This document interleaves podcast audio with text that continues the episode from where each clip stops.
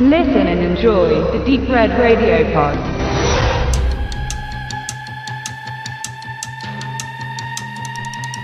Es gibt zahlreiche Behörden in den USA, die sich mit Drogenkriminellen auf den verschiedensten Ebenen beschäftigen. Die Polizei im Allgemeinen und im Speziellen natürlich die übergeordneten Kollegen mit den beeindruckenden großen Buchstaben. FBI, ICE, ATF und DEA. Die CIA, der populärste Geheimdienst der USA, wenn auch nur einer von vielen, ist natürlich ebenfalls im Teilbereichen in der Aufklärung von Drogendelikten tätig, wenn es der Sicherheit des Landes dienlich ist.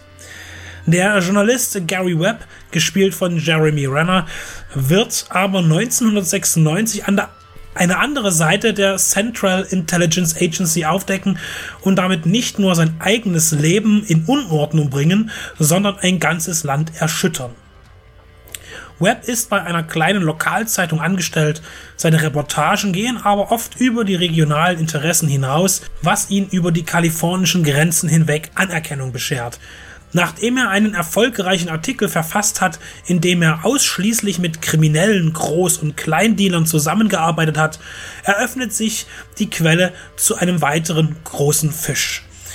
Ihm werden kopierte Top-Secret-Akten zugespielt, die beweisen, dass die CIA in den 80er Jahren selbst Drogen von den nicaraguanischen Konterrebellen in die USA hat schmuggeln lassen, damit diese ihren Krieg gegen die sandistische Regierung Nicaraguas finanzieren konnten.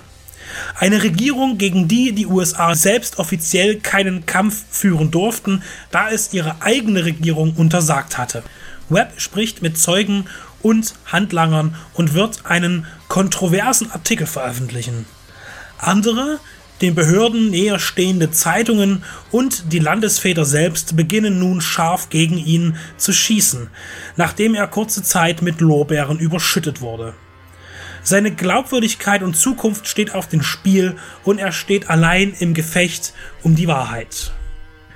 Regisseur Michael Cuesta hat bereits Geheimdiensterfahrung sammeln dürfen. Er inszenierte einige Episoden für Homeland und konnte hier sicherlich Einflüsse geltend machen. Es geht aber weniger um die Geheimdienststrukturen, mehr bezieht sich Kill the Messenger auf die Recherchearbeit von Gary Webb und schwache Züge eines Biopic können auch ausgemacht werden. Rundum fühlt sich der Police-Thriller gekontaktiert an, Gleich zu Beginn überflutet er die Handlung mit gut gesetzten Informationen und weiß sie verbal unterzubringen. Erinnerungen an All the President's Men oder dem jüngeren State of Play werden wach, auch wenn jeder dieser Filme seine eigene Klasse hat. Jeremy Renner spielt den Don Quixote im Kampf gegen die amerikanischen Windmühlen, gegen staatliche Behörden, die illegale Kriege führen und sich unantastbar fühlen. Seine anfängliche Coolness wird dann schnell zur Verbissenheit und dann zu Wahnsinn. Gekonnt manövriert er das reale Bild durch emotionale Entwicklungsstufen und erzeugt eine inhaltsbezogene Glaubwürdigkeit. Ein guter Krimi, unterstützt durch Darsteller, deren Rollen gerne ausgedehnter hätten ausfallen können.